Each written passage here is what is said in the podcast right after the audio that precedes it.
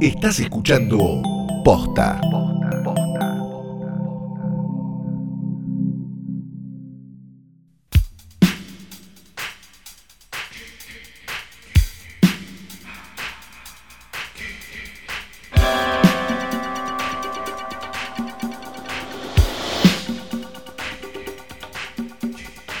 Buenas noches, buenas tardes, buenos días, o lo que sea que coincida con este momento tan maravilloso, tan mágico, tan especial, tan sentido, tan lleno de calor, amor y un montón de cosas buenas que un poco suenan a pedofilia, pero no lo son porque somos todos adultos y hay consentimiento o, bueno...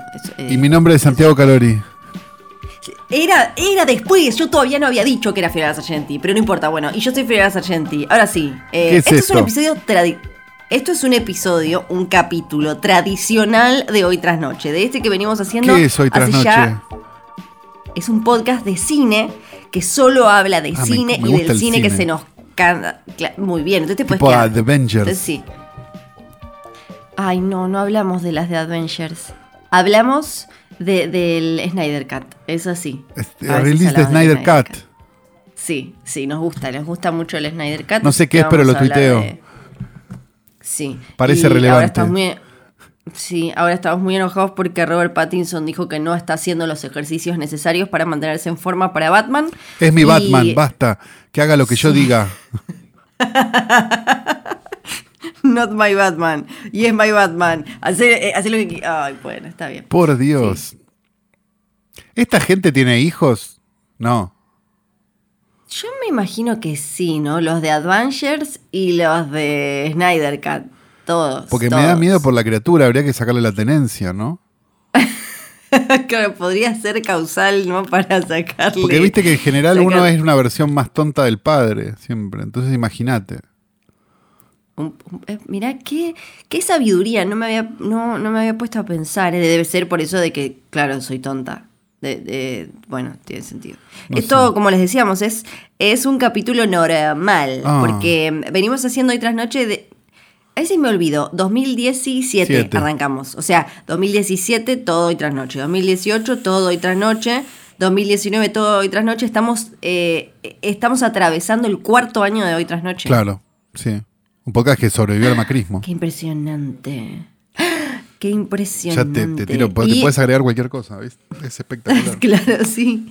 Y eh, ahora veremos si, si sobrevivimos la pandemia. Por lo menos Claro. sabemos que tenemos hoy tras noche diario. Todos los días hay un mini episodio de 5 minutos con una recomendación. Y pueden ir a Letterbox y van a encontrar ahí eh, oyentes muy amorosos y genios que juntaron todas las películas que nombramos en este podcast y en la versión, la versión Peque, la versión Bendy, ¿no? Pero Flor no ha traído esta escritorio al pedo, porque sobre él Ay, descansa el cuerpo muerto de Daniel Tinera. Goldie nos la sacaron, vino la gente de actores, se la llevó. No sé, dijo. No. Cristiana Sepultura, no sé, no escuché bien qué dijeron, se la llevaron, listo, pum, ya no está más Goldie acá. Pero sí está todavía, hay como un resto, hay como una cosa, se podría, a ver, si me preguntás, ¿se podría rasquetear? Sí, se podría rasquetear, la verdad. Pero no tengo la, ¿viste esa que usan en la plancha de los patis? La sh- sh- sh- que es como una... Sí, sí. No tengo, no tengo la rasqueta esa. Pues sería mucho más fácil, realmente, incluso la podríamos dar vuelta como un pati, ¿no? Ya a esta altura.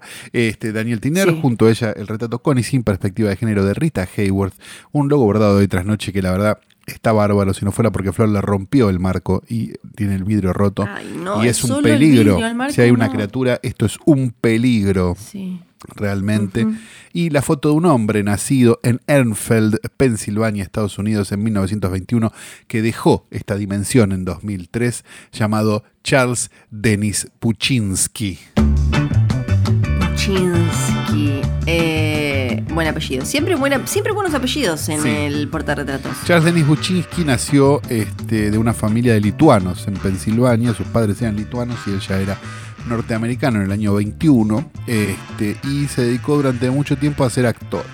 Pasa que, claro, Charles Buczynski no era quizás un nombre que enganchara mucho, como mucha che, ¿no?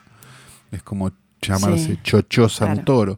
Este, Sí. Así que decidió cambiar su nombre a Charles Bronson. El punto es que, y esta es la anécdota, es muy simpática. Este, no, no es de esta, no es muy de esta época, pero es una anécdota simpática.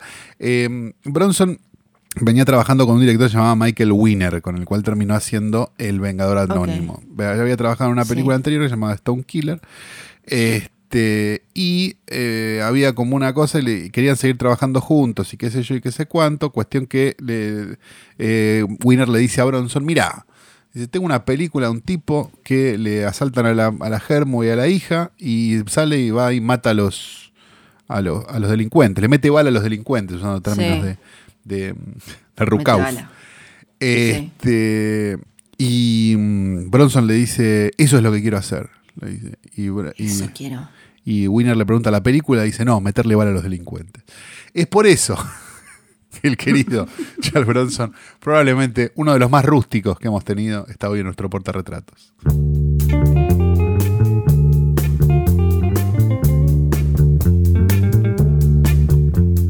Me imagino que la gente debe estar. ¿Y ahora de qué van a hablar? Porque Claro. sigue sin haber estrenos en, en cines tradicionales, a pesar de que hay. Se sigue pateando la eh, película ese evangelista del aborto, ¿no? Esa parece que sí. Hay- Va a tener el hijo ya a esta que altura. Todavía no se decidió y ya le van a hacer el pibe. Eh, ya, ya se hizo ingeniero, sí, sí, sí, sí. Hay, hay estrenos igual, viste que hay em, por lo menos una distribuidora que está sacando las películas en el alquiler por YouTube, Apple y ese tipo de cosas. Ah, no Y, sabía. eh, después, sí, em, BF eh, lo está haciendo. Ah, está BF París. Sí, está haciendo eh, algunos estrenos y además... eh, De películas que ya estaban en los torrents.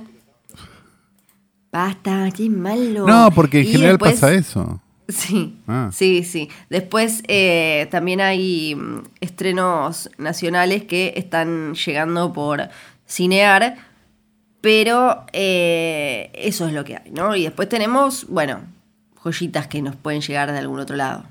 Sí, de hecho, todas las películas están en los torrents, todas las que ofrecen para ver en Google No. Play. No, Pero te- perdón, Bueno. perdón, perdón, Sí. una, una, con todo el amor del mundo, o sea, me caen bien estos, te- a veces estrenan cosas que están bien, todo bien, joya, pero, o sea, Train to Busan está en Netflix. O sea, ¿por qué la ofreces para, que la, para pagar la extra y verla en, en iTunes? ¿Qué? Si pasa, Igual, pasa. Eso es lo que. Pero eso es lo que pasa todo el tiempo con un montón de películas en YouTube eh, que, que están. eh, que quizás no le damos bola, pero YouTube tiene alquileres, igual que, que Apple. Vos podés alquilar películas Claro. que te cuestan un buen dinero y probablemente si tenés, no sé, HBO, eh, ya estén en HBO o en Flow. Por eso. Entonces es como, no sé, es raro, ¿no? No sé quién, quién usa en nuestro país eh, alquilar películas en, en YouTube o en Apple o no me acuerdo cuál es el otro coso, pero están ahí. Si vos la querés alquilar, la alquilás por ahí. Probablemente ya mínimo en HBO, que es como eh, la se, se mantiene como la, la primera ventana, eh, estén. Pero, mm, ¿cómo saber, no? ¿Cómo saber? Es muy raro todo. Pero tenemos Bueno, un la película estreno, igual de ¿no? la- Casi, sí. casi un estreno. La película de, de la que vamos a hablar, no creo que. No, no sé de qué manera nos va a llegar. No Quizás nos va a llegar. eh, como. Muy, no, digo, pero como muy perfil bajo metida ahí en Netflix, Amazon o HBO, pero no, No, no, porque de no va hecho- a ser el. Sí. Perdón, creo que la compró Amazon, pero al margen de eso, eh, la es una película que ya se medio venía para estrenarse en internet, me da la sensación, o tener un estreno chico y un VOD al mismo tiempo, que es el tipo de película Sí. que nos gusta a nosotros, ¿no? Sí, es verdad, suelen ser, eh, suelen ser esas películas. Se llama The Assistant, Sí. la asistente. Eh, empezó a dar vueltas por festivales el año pasado y eh, se estrenó en algunas partes del mundo en, eh, a fines de enero, en febrero, así como en la previa a todo esto. Y en muchas partes del mundo ya está para, para alquilar en VOD y ustedes la van a buscar. La van a sí, buscar. no es tan complicado. La película es de que para, para tachar ciertas este, cosas importantes para hoy tras noche. La película está dirigida por una mujer, Kitty Green, que este, tiene antes un documental en Netflix que se llama Casting John Bennett, que estaba bastante bueno, no sé si te lo acordás. pero Sí. sobre el caso de John Bennett Ram- de John Bennett Ramsey, Sí. Ramsey, perdón, digo bien, digo mal. Este, y esta sería su primera película narrativa, así que tiene eso, tiene cierta quietud que a otras noches le gusta, siempre y cuando esté pasando algo por abajo, y tiene también este, un montón de, cosas donde a un montón de gente le va a parecer una porquería porque no la entendió. Así que es una película para hoy tras noche. Bienvenida de Assistant, amigos. Hola. Y eh, voy, a, voy a tirar como una, un mini datito que al- si se quedan en los títulos hasta el final, final, final, van a ver que aparece el apellido Disney. Y es porque Abigail Disney eh, es productora. Eh, esta es como la, la heredera, eh, la que se avergonzaba de, de la fortuna y es medio como la rebelde. es la Ah. nieta de... Pero no le- no- es la nieta del hermano... Pero no soltó la guita ¿Cómo? igual. No sé, no estoy segura. Eh, yo me imagino que toda, toda no, pero Claro. podría estar haciendo otra cosa. Le avergonzó un esto. porcentaje de la guita que recibió, digamos. Me- eh, sí, me parece que sí. Eh, no, ella dijo que donó unos 70 millones en los últimos 30 años. Y creo que tanta no debe tener ella porque en realidad es la nieta del, del hermano de Walt Disney. No es ella heredera directa de, de Disney. Mira, si pudo Y, donar eh, 70 millones, capaz tiene, ¿no?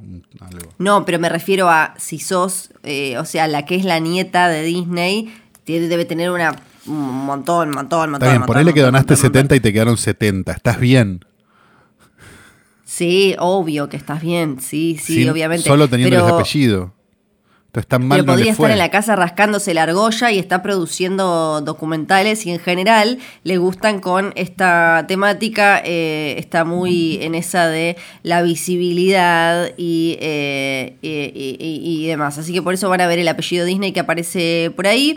Y mm, después el, el- el elenco, la, la productora Blicker Street tiene un arreglo con, con Amazon, como decías vos antes, y es una... Es la de Soderbergh. eh, es la de. mm, Me parece que no es la de Soderbergh. ¿eh? Creo que sí.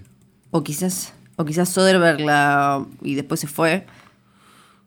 Pero no encuentro que sea. Es la que le produce a Soderbergh siempre. Em, no lo sé. Puede ser. Estoy casi seguro. Em, no veo los nombres de las películas de Soderbergh en la lista de. Acá está Unsane. Ah, ah, Acá ah, encontré Unsane. pero no están las otras 88. ah. Ah, no sé, no sé. Bueno. Lo- no tengo ni idea de esto, qué sé yo. Es la, es la de, Logan Lucky. que la de Soderbergh. Logan Lucky. ¿Cómo? Logan Lucky. Es la de Soderbergh. No tengo ni idea. Decimos que es la de Soderbergh, entonces. No, pero le hace películas a Soderbergh, no sé, ni idea. Ah, ok. No, nunca Eh, dije que bueno, fuera, la- pero vos te agarró la paranoia de que tenía que ser. No me agarró la paranoia. Dijiste literalmente, es la de Soderbergh. La que le produce, bueno, me, me- falté a las palabras completas. Es la que alguna vez le produce, a veces le produce películas a Soderbergh. Ahí está más largo, mejor. No, me da lo mismo. Yo lo único que iba a decir es que es una compañía que tiene oficinas en Nueva York que tiene sentido por lo que ahora íbamos a hablar. No tengo ni idea quiénes son los dueños ni nada. A ver quién No, no, no, son acá tienen que aparecer. ¿eh? Acá tienen que aparecer. ¿eh? Tiene, tienen relación. Son ex-focus con- features. Sí, y no sé qué, y bla, bla, no importa. La cosa es que. te- lo, No lo es que yo- a importante lo que yo porque creo iba- que ni siquiera es productora productora, creo que la compró después. No, sí, no importa. Eh, a, a lo que iba es que es una, eh, una mm, empresa que tiene, que está, eh, eh, está con, con sus oficinas y todo en Nueva York, y eso tiene mucho que ver con la película, porque la película justamente trata del mundo del cine, pero no de la manera tradicional en Los Ángeles y demás, sino que en unas oficinas pedorronas de Nueva York. Sí, tengo entendido igual, esto, perdón, no quiero ser la persona que dice todos los datos y después los cambia, pero tengo entendido que la película es eh, está filmada en Inglaterra en realidad. Y que la película es más producción inglesa que otra cosa. Y que solo hicieron los Tiene exteriores en Nueva una- York. Tiene una, dos, tres, cuatro, cinco, seis, siete productoras. Blicker distribuye. Tiene Claro. ah, Hay siete production companies. Y el, el rodaje, no sé dónde fue. Pero. ah, ah, no tengo ni idea. No, no sé, no lo estoy encontrando. Pero a, lo que voy es que cuando uno. eh, en general, cuando uno piensa en una película sobre cómo trabaja la industria del cine, se la va a imaginar re tradicional como en, eh, en Hollywood, Los Ángeles, playa, eh, Claro. todo el tiempo sol, ¿no? Como que está esa- esas oficinas enormes, todas eh, como entre gronchas y modernas, y, y ya te marca el tono de, de The Assistant que vaya por otro lado completamente. Ni siquiera están en Los Ángeles y cero chiche en cuanto a, a- a la, eh, a las oficinas y al lugar en el que vamos a estar toda la película. Exacto. Eh, y básicamente es una película de, de muy pocos personajes encerrados, donde algunos personajes ni siquiera aparecen, o, o- o no se los ve por lo menos. Este, y, y tiene un montón de cosas que, que a mí me resultaron súper interesantes porque lo que hace es hablar de algo sin hablar de algo, ¿no? Sí, total, total. Bueno, eh, me causó gracia porque viendo a ver cómo la, qué, habían dicho de la película eh, algunos de los medios que sigo, en Variety, por ejemplo, había eh, un chabón puso que no eran momentos para sutilezas y que la película se, se notaba como demasiado contenida, como que eh, tenía miedo de, de ser, eh, de, de- comerse una, eh, una demanda, porque ahora vamos a hablar que se, se parece mucho a, a casos muy conocidos. Yo no lo sentí así, yo la sentí que la película es, termina siendo como más fuerte que Bombshell o, o una, o esas peli- o, películas vale. de, entre comillas, denuncia hollywoodense. Sí, La, la, la historia, eh, o sea, todo lo que vemos es un día en la vida de una asistente que, que trabaja en una, en una productora y que es la primera que llega y la última que se va y tiene que hacer desde limpiar eh, la amiguita del sillón del jefe hasta comprarle los sándwiches a, a sus compañeros, quedarse hasta la noche porque el jefe está garchoteándose a no sé quién eh, y tirarle las jeringas eh, porque el chabón las tira mal y no sé qué se tiene que inyectar. Ella hace, hace todo y en el medio empieza a detectar que este jefe, ella lleva dos meses trabajando ahí, que el jefe tiene conductas que claramente hablan de, eh, de, de- de trato poco, poco digno y de... ¿Cómo es que le dicen? Eh, sería como conducta depredadora. Conducta depredadora. Exacto. Sí. Y me parece que también eh, lo que hace la película muy sabiamente, que me parece que ahí es donde nos vamos a meter ahora, es en la noción de que es una película sobre la complicidad del mando medio, en realidad. Sí, Porque total. vos ah, sabés que hay un poder en la película, un poder que nunca se ve, Sí. y vos a lo máximo que llegás es a gente que no tiene oficina en la película. Viste que está, está muy, está muy Sí. o sea, tiene- estás en un escritorio sin nada, estás en un box o estás en una oficina. Viste que están como esas tres iteraciones, de- digamos, de- dentro de la, de la estructura de poder de una oficina. Eh, Sí. Y me parece que nunca, a la oficina nunca llegás. O sea, habla, o salvo, una, salvo en un momento, digo, pero, pero mayormente lo, lo que vos ves es la complicidad de un montón de gente que eh, en la, digamos, en la escala de poder de esa empresa está del de la mitad para abajo. Sí, y es.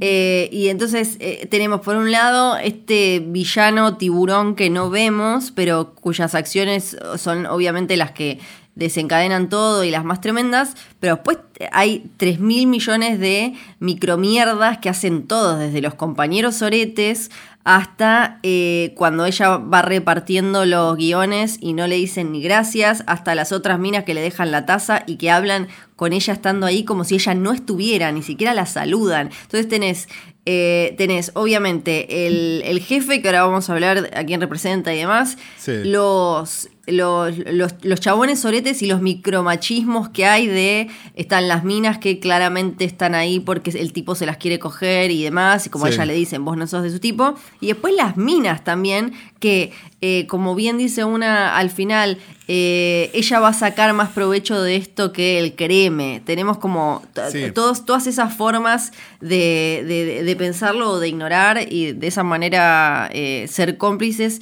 que está buenísimo porque además lo hace, yo creo que la, la sutileza que tiene la película tiene una potencia que eh, creo que pega mucho más fuerte que, que cualquier película mucho más gritona de Hollywood de esta película viene a denunciar, ¿no? Claro, porque me parece que lo, lo, más interesante que tenía, no sé, Bombshell, por ejemplo, por lo menos para mí, era, por ejemplo, el papel de la secretaria de él.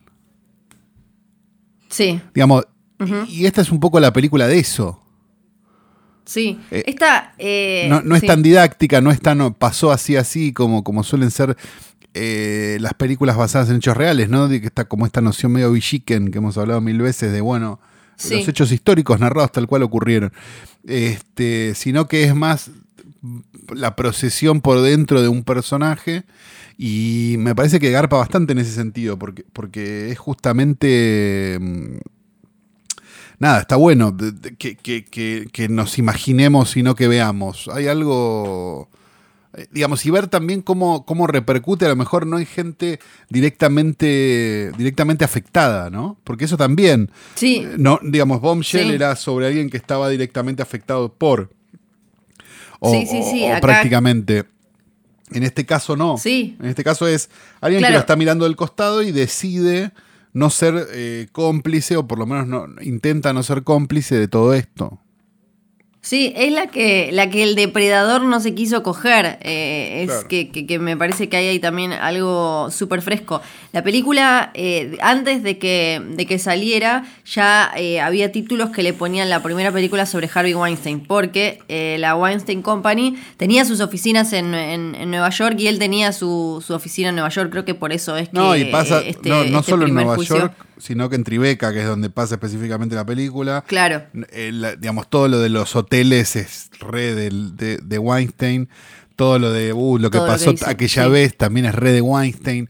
O sea, un personaje como con una salud medio frágil, medio gediento, re Weinstein. Exacto, que- o sea, sí. todo indica que es un poco Weinstein. Sí, sí, y... Los eh, cheques. y- los cheques, sí, como él va a entender. Y todas esas, eh, sí, todas esas... Ya también la película tiene cosas que, que me encantan. Me encanta que, no lo, que, no, que él no aparezca y que no necesites vos saber qué, quién es Harvey Weinstein y qué hizo para entender lo que está pasando. Claro. Incluso llevándolo a, cual- a cualquier oficina. Le da más riqueza igual si lo pensás en términos de Weinstein. O sea, le da como Sí, una, sí, sí, una sí, sí, picardía. Sí, sí, ni hablar, pero después como eh, eh, esos eh, niveles de, de microviolencia entre, y a veces no, no, no tan micro, entre compañeros de trabajo o personas que en realidad están o están en el mismo nivel o casi, me pareció que, que también estaba buenísimo. Bueno, hay dos- Esas pequeñas cositas, como cuando eh, lo- los, los dos que tiene ahí, que ven todo lo que ella hace y recién después una le dice, pero vos por qué estás limpiando? Si alguien, no, bueno, yo tengo que ordenar, todas esas pequeñas cosas, ella lavándolos, es como cualquiera, la, la- la película, eh, si, si vos no tenés idea de toda esta historia de atrás, que obviamente la súper enriquece, Sí. si trabajaste en una oficina, probablemente, o en una redacción, en donde sea que hay personas sentadas en un escritorio durante determinada, determinada cantidad de horas, alguna de estas cosas atravesaste o viste que alguien se, que se las hicieron y vos no diste, no diste bola, porque no querías, porque no podías o por lo que fuera. No, y aparte me parece que tiene como esa noción, viste, de, de que se habló, eh, lo hemos hablado, no, no sé si acá, digo, pero en persona seguro. Viste esa noción de ah, uno de los dos de la pareja está lavando los platos y el otro le trae un plato sucio, que es como uno de los... Sí. que es como uno de los eh, actos de, de- de violencia doméstica más grandes que puedes tener. Sí, Eh, sí, bueno, haciendo, o sea, obviamente, dentro de una relación sana. Este, Sí. y como es, y esa escena donde la mina le deja la taza, ¿viste? Como ah, oh, ni la mira. Es muy increíble. Sí. Y después la otra, la otra que me parece Sí. como de una violencia total son eh, los dos que están con ella dictándole lo que tiene que poner en la carta de, de Sí. disculpas, de una cosa que por la que ella no tendría que pedir disculpas. Sí. Como que ya saben cómo es y ni siquiera hay, no sé, no tengo, no tengo el recuerdo de que ni siquiera haya una mano en la espalda como para, bueno, bueno, como No, sí ya hay. es como saben hay. que...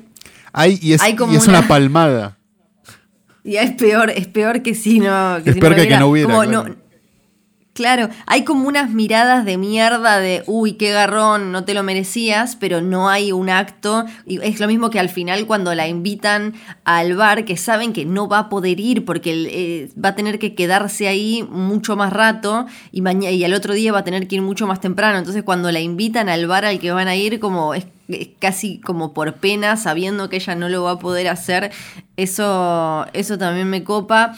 Y. Ay, ¿cuál otra iba a decir? Bueno, eh, todo, toda la escena de cuando va a recursos humanos me parece espectacular también. Y ahí está increíble eh, el chaboncito este, que ya te digo el nombre, que es el de Succession y el de Orgullo y Prejuicio, Matthew McFadden. Eh, él, me parece la secuencia de recursos humanos es increíble. O sea, porque, porque aparte pasa por un montón de. Viste que, que, que estamos acostumbrados a, que el cine en el, o más convencional o nada, no pasa nada en ninguna escena hasta que pasa en la escena que tiene que pasar.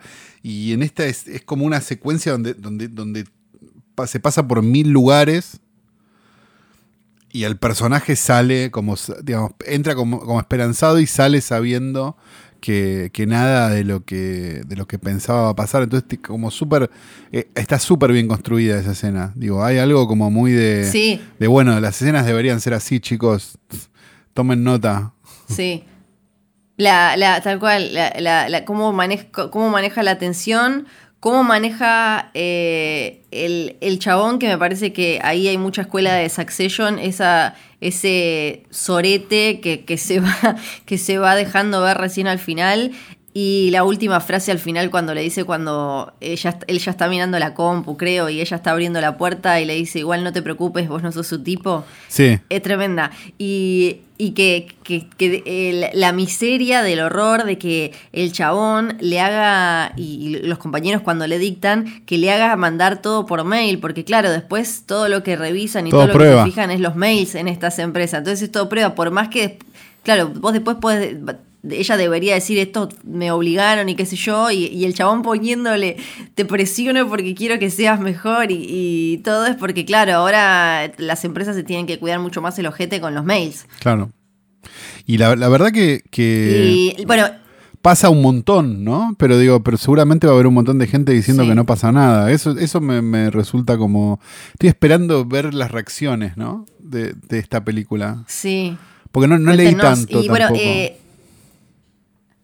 ella me parece que está increíble, es un hallazgo. Julia Garner se llama. Eh, porque la película depende de que ella tenga cara. Porque eh, tiene todo ella. Es súper bonita, es bonita, es súper bonita, obvio, pero es de, de, tele, de Hollywood y demás. Pero no de una manera evidente, obvia, como la, la otra que llega o las actrices que llegan y demás.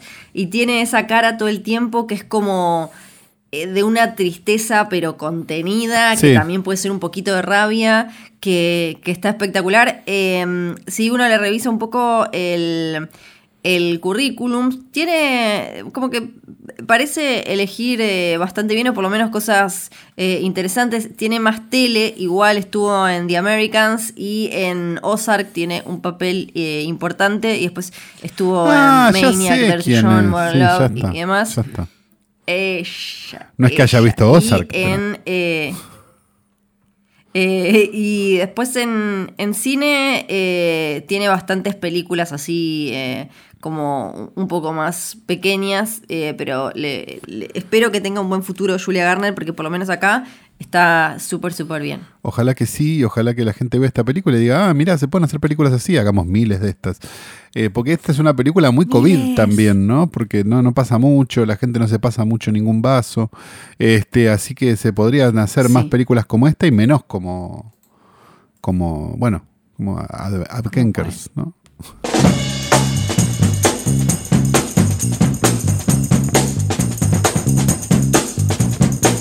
Se trata de personas que estaban confinadas en la región magallánica y no tenían manera de regresar por estar la frontera cerrado, dice acá, a causa de la pandemia. Informa infofoguina.com. Llegaron a Tierra del Fuego fueguinos que estaban varados en Punta Arenas y son más famosos hoy por hoy que Fiorella Sargenti. Ay, no, pero pobre, pudieron volver a casa entonces, ¿no? Aparte estaban en Chile, qué horror. Sí. Estaban en el otro lado, estaban del otro lado. Del otro lado. Difícil. qué difícil. Eh, este Caprichos de Flor va a arrancar con una especie de ¿Es de un disclaimer. hotel? Porque mm, es de un hotel. Me apagué. Pero es un disclaimer, para- es como una nota al pie para la semana que viene. Salió un documental que toca un tema que hemos tratado de alguna manera acá, pero a pedido del público va a tener que volver. Les voy a dar un tiempo para que vean dicho eh, documental. El de HBO de Natalie Wood. En, exactamente. Así, en el próximo capítulo lo comentamos y de alguna manera hacemos medio como eh, un debate. Esto va para vos también, Santiago Calori. La el del documental- Natalie Wood. Sí. No, digo, a priori parece narrado por. Está narrado por una hija que no se sacó el apellido Wagner. Y se lo ve a Robert Wagner muy cómodo hablando. Así que me da la sensación de que está de un solo lado, ¿no? Eso vamos, eso vamos a, a tratar la, en el capítulo que viene. Natalie Wood, What Remains Behind, lo que quedó detrás. HBO, eh, ahí lo encuentran. Eh, esto es a pedido del público, me lo, me lo vinieron diciendo, como vas a hablar de Natalie Wood y el documental vas a hablar. Tranquilos, tranquilos. Los caprichos de Flor va a hablar de eso, pero la semana que viene. Porque hoy vamos a seguir con los hoteles. Ay, la concha sí, de mi madre hoteles. muerta. Hoteles. Hoy vamos a un hotel que no es el más viejo, no es el más caro, no es el más lujoso, pero es el que está en el corazón, del corazón, del corazón, del corazón. Y es The Hollywood Roosevelt Hotel. Todos Ah, tienen sí. nombres, viste, muy como con las cosas muy tipo el Beverly Hills. De- el, El que está sobre Hollywood Boulevard. queda Que es la calle Lavalle de Hollywood. Exactamente. Exactamente. Queda ahí.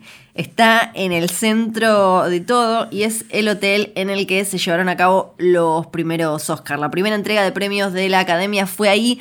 No era lo que es hoy, se entregaban como unas 15 estatuillas, podías creo que pagar unos 5 dólares, que igual era un montón de plata en esa época. eh, para, eh, para acceder, no era como una, oh, achi, oh, achi, qué locura. Decía que no, no es uno de los más viejos porque eh, fue construido en 1926 y van a ver una especie de patrón en estas historias de los hoteles porque de alguna manera casi todas arrancan con eh, Mary Pickford, Douglas Fairbanks, Chaplin y terminan en Lindsay Lohan y Paris Hilton. Ay, que en, a principios de los 2000 mearon todo, mearon, es como mearon toda la zona. Entonces, eh, también creo que habla de que muchos de estos hoteles pasaron en un momento por eh, una decadencia bastante importante. El Roosevelt eh, tuvo un momento en los 80 y 90 en el que mm, hasta había de esas tipo venta de garage, de llévese lo que quiera, le pintaron encima eh, las, em, las venecitas, la No. sé qué, le, le alfombraron y después tuvieron que pagar como no sé cuántos millones para volver a ponerlo más o menos como estaba, estaba antes. El, el Roosevelt fue construido ya directamente, es como muy hijo de Hollywood porque aparece en la eh, eh, era dorada de la arquitectura de Los Ángeles y eh, aparece en un momento clave de Hollywood cuando estaba como, ay, ahora las películas tienen ruido, mirá, y no sé qué.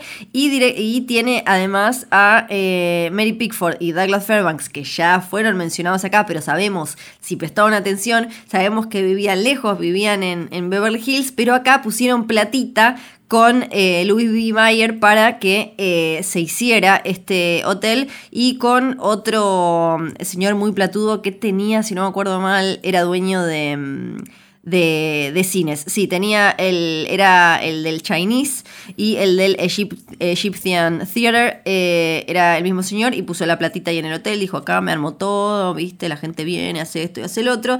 Tiene un estilo que en, eh, en cuanto a mm, arquitectura que a Hollywood le copa mucho, que es esta cosa eh, medio española colonial. No sé, yo no tengo ni idea de arquitectura, vos Carlos sabés más de esto, pero... Sí, es el que, estilo de no Los sé- Ángeles que a mí no me, no me particularmente no me vuelve muy loco, ¿no? Es una cosa medio fulera. No sé por qué flasheaban con eso. Pero por Sí, por el sí. desierto, la cosa medio mexicana también. Como que de les eso. quedaba Los lindo. colores tierra. Después, Eso, después hubo un cual, periodo eh. lindo, pero en los 60, ¿no? Donde sí había como un poco más de... Que ya era otra inteligencia, cosa. claro. Sí. Pero no, pero no, no Que ahora, ya era- no acá.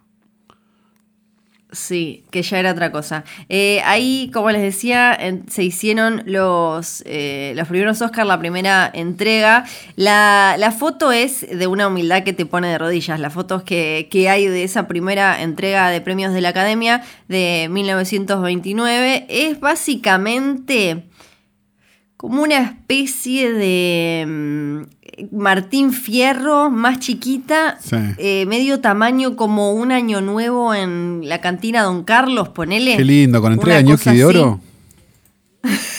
Sí, muy similar a eso. Poca gente, pocas mesas, eh, pocas estatuillas, pero eh, ya puso de alguna manera en la historia al el Roosevelt que ya para el año siguiente la academia eligió otro hotel y no volvió Oh. al Roosevelt. Pero el Roosevelt le queda el como, tienen un, eh, en, no me acuerdo qué parte, tienen el, el cuadro gigante con el póster de Wings, de, de la película que ganó, y como tienen como toda esa cosa, y tienen un salón que se llama Oscar, otro que se llama Academy, y toda gilada Pero es por esos 10 Pero la verdad minutos. es que se... ¿o no?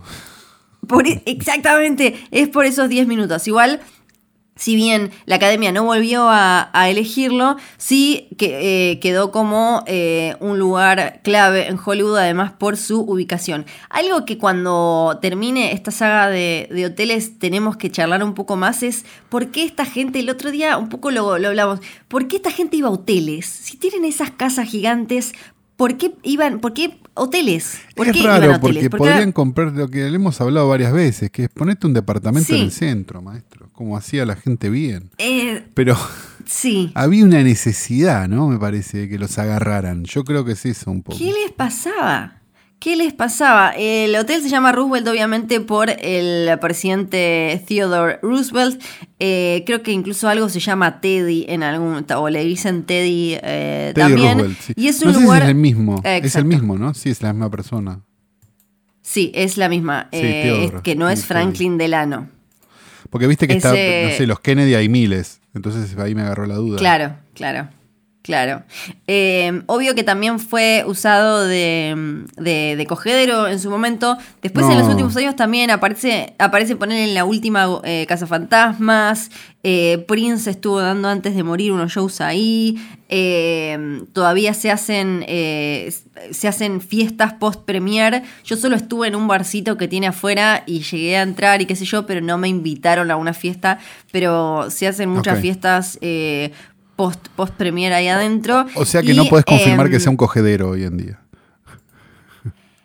Hoy no estoy tan segura de que sea un cogedero. Hoy vamos a tener que buscar cuáles son los cogederos de hoy. La verdad me parece muy boludo si van a, ahí a, a- a hacer la chanchada en secreto. Al mismo de Es- Me antes, parecería bastante claro. boludo porque al mismo antes y co- con, que te queda en el medio de, o sea, salís y es como que estás saliendo en, en Santa Fe y Callao, no es que estás en un lugar medio escondido o algo. Hay chances de que alguien te vea o Háganle o caso a Flor, que sabe así. mucho. Eh, Claro.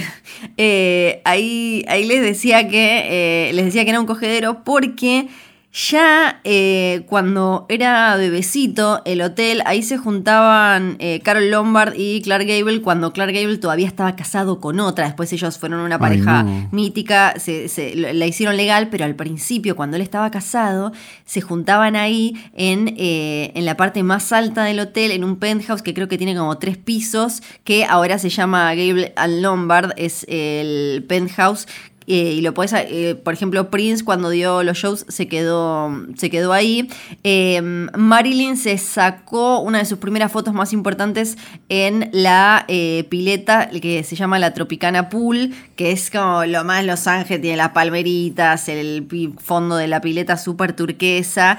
Y ahora la voy a volver a mencionar a, mencionar a Marilyn en, en un ratito porque hay una historia relacionada Ay. con ella, más bien ¿Esto fue todo intro? con su fantasma. No, ya está, es recortito, pará, es recortito este. Ah, hiciste no, intro no larga porque la historia era cortita.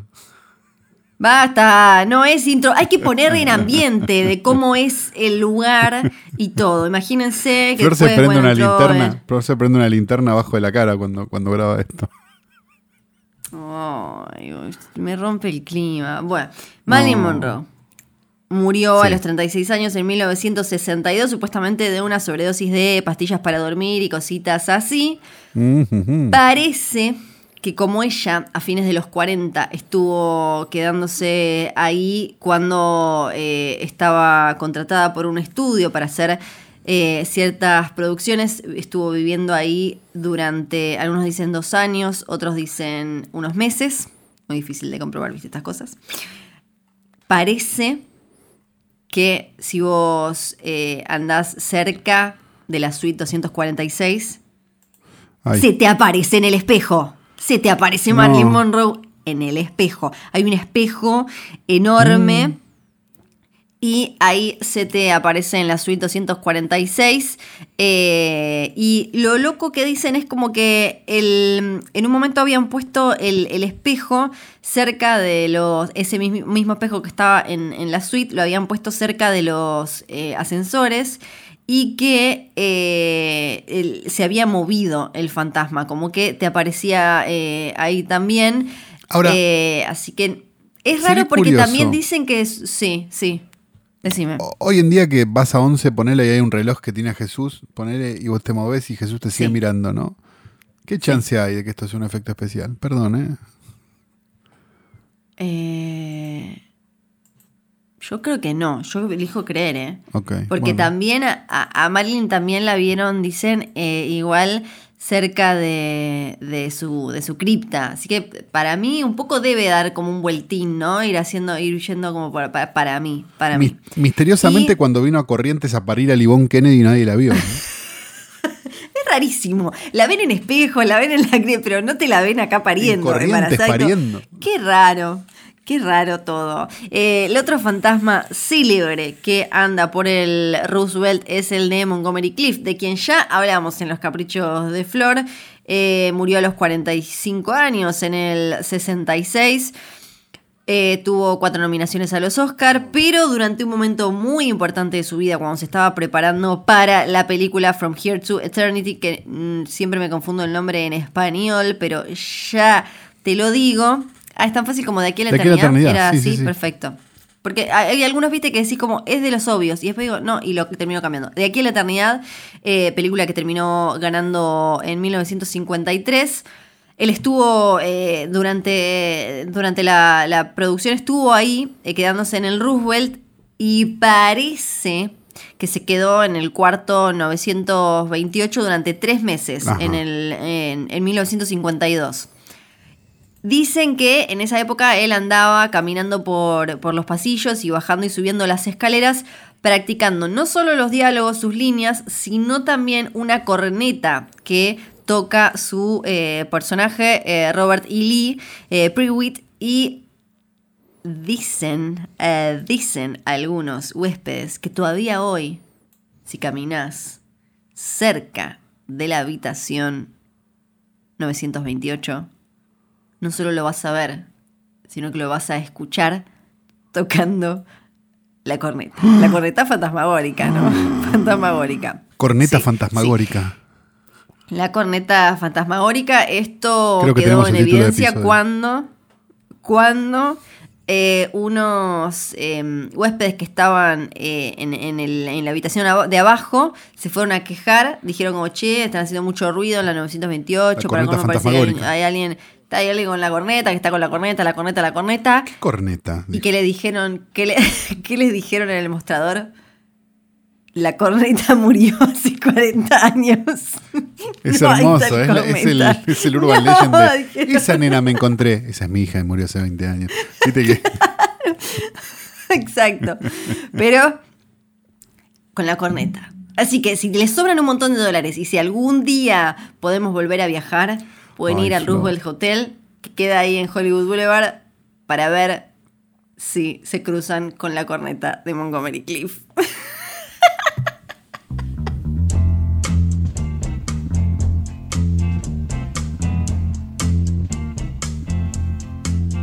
Pensé, pensé que me había dado el COVID y que el COVID me había pegado eh, así como que se me estaba pudriendo alguna parte del cuerpo o algo. Dije como, uy, quizás es de esas cosas nuevas que le van sumando al COVID, viste, de golpe, se te cagan no sé qué, tenés todo, tenés fiebre y después le van sumando cosas raras. Pero no, pasó un ratito y dije, ya sé dónde viene, de dónde viene este hedor. Es de las puertas ya abiertas del videoclub de Salud. Se me cayó el micrófono para. Es el videoclub del tío COVID. Ahí está.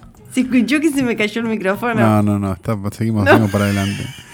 Este, Seguimos. a Flor, Flor tiró el micrófono porque bueno, se volvió loca, ¿no? Ella es así, es muy de bailar en el living. Así que. No, le pegué haciendo, no, le pegué haciendo pegó como los todo, gestos. hizo mal. Sí. Bueno, estamos en condiciones de empezar es el videoclub. videoclub de No sí. Sí, sí, por favor. Con este, después de favor. este, de este traspié. Eh, vamos a recomendar una película que, que dialoga de alguna manera con el portarretratos de hoy, porque es una película que tiene Sí. este, como protagonista a este, un actor que este, ya nombramos al principio, ¿no? el, el querido Charles Denis Buczynski o eh, Charles Bronson. Que yo no- creo que nunca recomendé esta película y la verdad que es tan buena que dan ganas ¿no? de recomendarla. Es la primera Ajá. película además de el querido eh, Walter Hill. Walter Hill dirigió, por ejemplo, este, no sé, The Driver, The Warriors, de 48 horas, Sí. Calle de Fuego, no sé, digo, es un director mágico, bastante mágico y bastante interesante. Y eh, su primera película es una de 1975 y es esta película de la que vamos a hablar, que se estrenó en la Argentina como El peleador callejero, pero que ustedes pueden encontrar por ahí como Hard Times. Bien, eh, básicamente es la historia de, un, de una especie de empleado portuario, un tipo que carga bolsas, que no sé qué, que durante la época de la depresión Sí. empieza a encontrar una forma de eh, ganarse el mango a- peleando por plata. O sea, eh, había como peleas donde la gente apostaba, medio lo que pasa ahora legalizado Sí. con el boxeo, pero en la calle o en lugares este, más, más sótano, ¿no? Este. Y va como que generándose una especie, si querés, de Rocky, pero de un tipo que, que- que se agarra a piñas por la calle. Eh, con Charles Bronson, quizás en el mejor papel de su carrera, me animaría a decir, porque de verdad está muy bien, no es, digamos, el Bronson que conocimos después, digamos, de... eh, más este más, más, este el vengador del, de- vengador ni el de los siete magníficos digo de, o de gran escape es un es un un Bronson falible digamos un Bronson que que siente, que es muy raro de encontrar en su filmografía.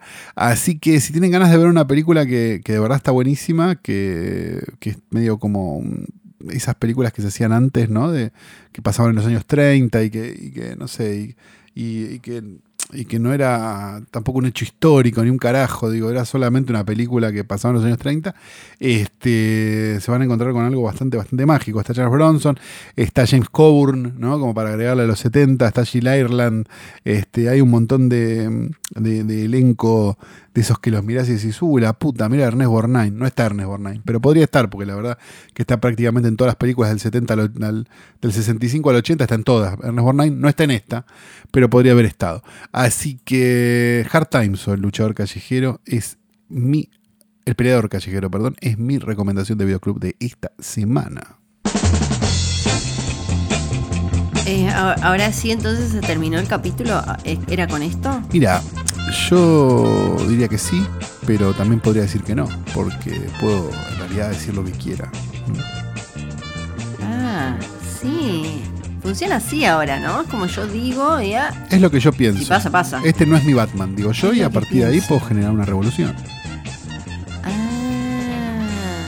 Oh, mira, lo, lo voy a- lo puedo pensar para la semana que viene y a ver qué digo, como bien así poderoso, potente, concentrado. Sí, no hay ningún problema. De hecho, este, perfecto. bueno, eh, está bueno decirlo que nuestro Batman es Bebe Sanson. Yo entiendo que, Sí, que bueno, fue sí. pateado del casting por, por una cuestión de altura, pero la verdad es que si lo van a poner Robert Pattinson, bien lo podrían poner a Bebe ¿Cómo? con unos zancos. Sí.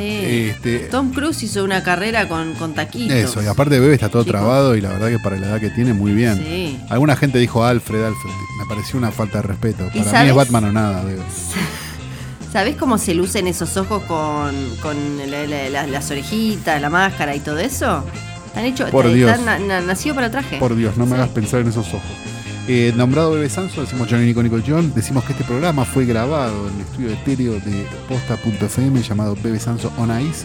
Este, y que algún día volveremos a vernos cara a cara, pero será un horror, porque la verdad que sería para Flor verme a mí y para mí ver a Flor. Así que Ay. Festejo esta, este COVID. ¿Y qué más tenemos para decir? Post offline, sabemos, justo un día antes de que termine la cuarentena. Así que eh, hay que esperar a ver Eso, qué dice el presidente Alberto este, con respecto a esto. Y seguramente lo anunciará él mismo, ¿no? El post offline. Me parece a mí, no sé. Es lo mínimo, lo mínimo que puede hacer es eh, anunciarlo él, Me parece el post offline tener Sí. su propia filmina. Una filmina, yo digo, eh, con eh, Prócer y Dylan dando vueltas alrededor y Bici pasando música de atrás. Todo, Para mí todo, todo hay que pegar. todo, todo. todo. Dicho todo esto, nos retiramos hasta la semana que viene. Mi nombre es Fiorella Sargenti. Yo soy Lu- no soy Luciana Banchero acá, acá con- soy Santiago Calori.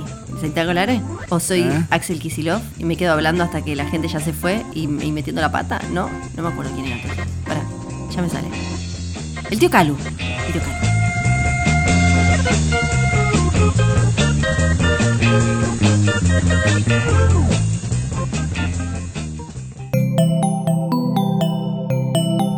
Estás escuchando Posta.